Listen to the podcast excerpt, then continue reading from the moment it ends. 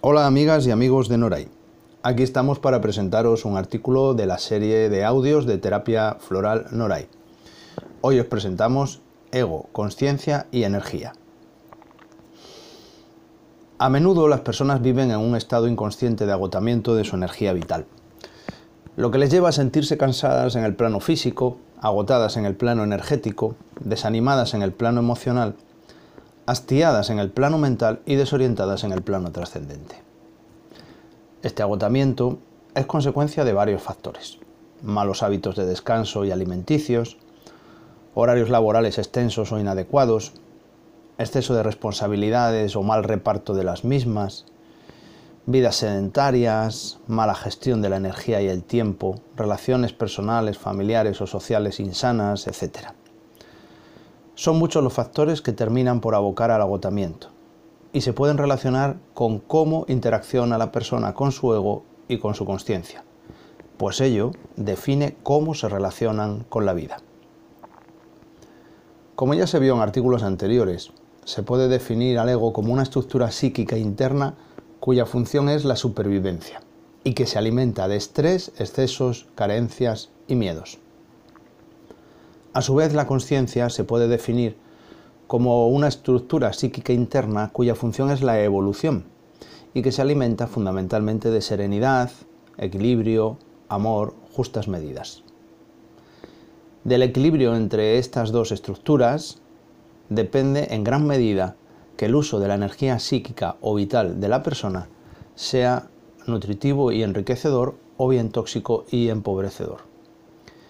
Si es el ego el que predomina en la existencia cotidiana y la persona no está en identificación con este momento evolutivo egoico, entonces se produce un consumo excesivo de energía.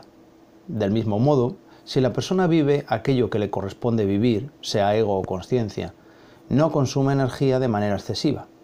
Vivir aquello que a uno le toca es parte de la experiencia vital enriquecedora, evolutiva y transformadora. Imaginemos que todos tenemos un depósito de combustible que se llena cada mañana.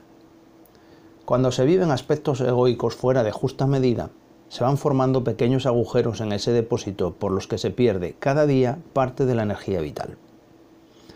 Algunos de esos agujeros se van cerrando según se va evolucionando y ampliando la conciencia, pero otros se mantienen e incluso se hacen más grandes si el aspecto egoico se enquista.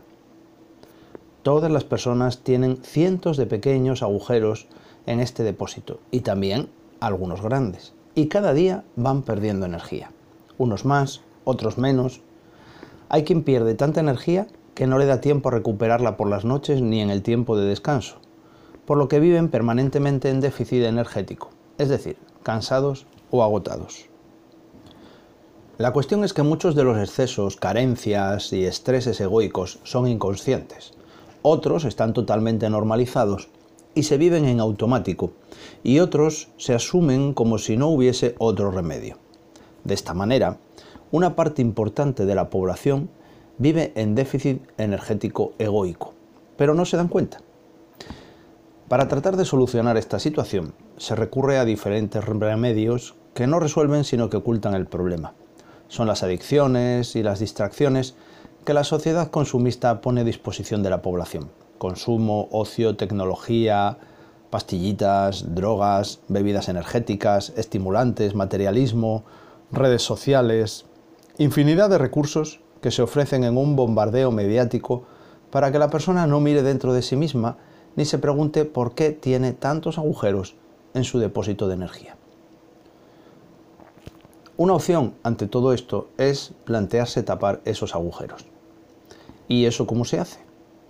Aquí entra en juego la conciencia, ya que con su despertar y desarrollo, la persona evoluciona y mejora la relación que tiene consigo misma, con los demás y con la vida, aprendiendo a gestionar mejor esa energía psíquica, sacándole mejor partido y evitando perderla a base de alimentar al ego. Pero claro, hablar de todo esto es cosa de locos, ¿verdad? Ego, conciencia, energía psíquica, evolución, crecimiento interior, inconsciente. Son términos que para mucha gente están fuera de su órbita intelectual y emocional. Quizás va siendo hora de que sean conceptos y recursos más cercanos, pues bien planteados y aplicados dejan de ser teorías para convertirse en recursos de aplicación cotidiana en los aspectos más sencillos y también en los complejos de la vida. El ego es un gran consumidor de energía, ya que provoca diferentes tipos de estrés en la persona para poder alimentarse de ello. Esto ya está explicado en anteriores artículos sobre el ego y la conciencia. Sin embargo, la conciencia no solo no consume energía, sino que la aporta a la persona, ya que se alimenta de serenidad, justas medidas y amor. Aspectos todos ellos vinculados al ser interior y a la conciencia. Esto no quiere decir que quien se mueve desde la conciencia no se canse, pero la energía que utiliza se recupera con mayor facilidad y tiene una cualidad diferente a la energía egoica. Es una energía nutritiva, sabia, positiva, apasionada es como llenar el depósito de combustible con un carburante de buena calidad que permite sacarle más rendimiento al motor. Hay que tener en cuenta que la mayoría de la población mundial aún vive en la fase egoica de su desarrollo, por lo que el combustible que utiliza es egoico. Pero como explico en líneas anteriores, quien vive en identificación con su fase egoica vive lo que tiene que vivir y en realidad está haciendo un proceso de evolución hacia la conciencia. Mientras que quien vive en ego, debiendo hacerlo en conciencia, es quien está utilizando una energía inadecuada y gastando su vida de manera insana. Como dice Jung, vivir una vida que no se desea vivir es una enfermedad de la que se puede morir.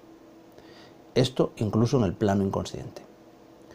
Si la persona está en su lugar y vive lo que tiene que vivir, aunque visto desde fuera pueda parecer insano o ilógico, en realidad está en un proceso de aprendizaje y evolución que permite el acceso a una energía psíquica de conciencia, aunque esté viviendo en ego. Por lo que en realidad está gastando la vida, justo lo que se tiene que hacer para poder seguir adelante, evolucionando y alcanzando una mayor cuota de conciencia. Lo que agota es no vivir la vida que cada uno y cada una ha venido a experimentar. Y esto no debería tener que ver con las creencias del entorno, las normas morales, lo establecido o lo políticamente correcto. Es fundamental que cada persona encuentre su lugar, descubra su voz interior y transite el camino que su ser interior ha venido a recorrer. De esta manera, uno o una se asegura de que la energía que utiliza es sana para sí misma, aunque no lo sea para otras personas o haya quien no lo pueda entender o aceptar. Seguir el propio camino interior es una experiencia sana, energética y evolutiva. Todo este texto queda resumido en una expresión ya conocida por los lectores, lectoras y personas que escuchan los audios de Noray Terapia Floral. La frase es, todos somos almas en proceso. Y recordad que conocimiento no es igual a sabiduría. El conocimiento es acumular eh, frases, sentencias, fórmulas, y esto alimenta el ego, mientras que la sabiduría es hacerlo, transformarlo en acciones cotidianas y nuevos hábitos. Espero que este audio os haya gustado y que sigáis escuchando los audios de Noray Terapia Floral. Hasta pronto.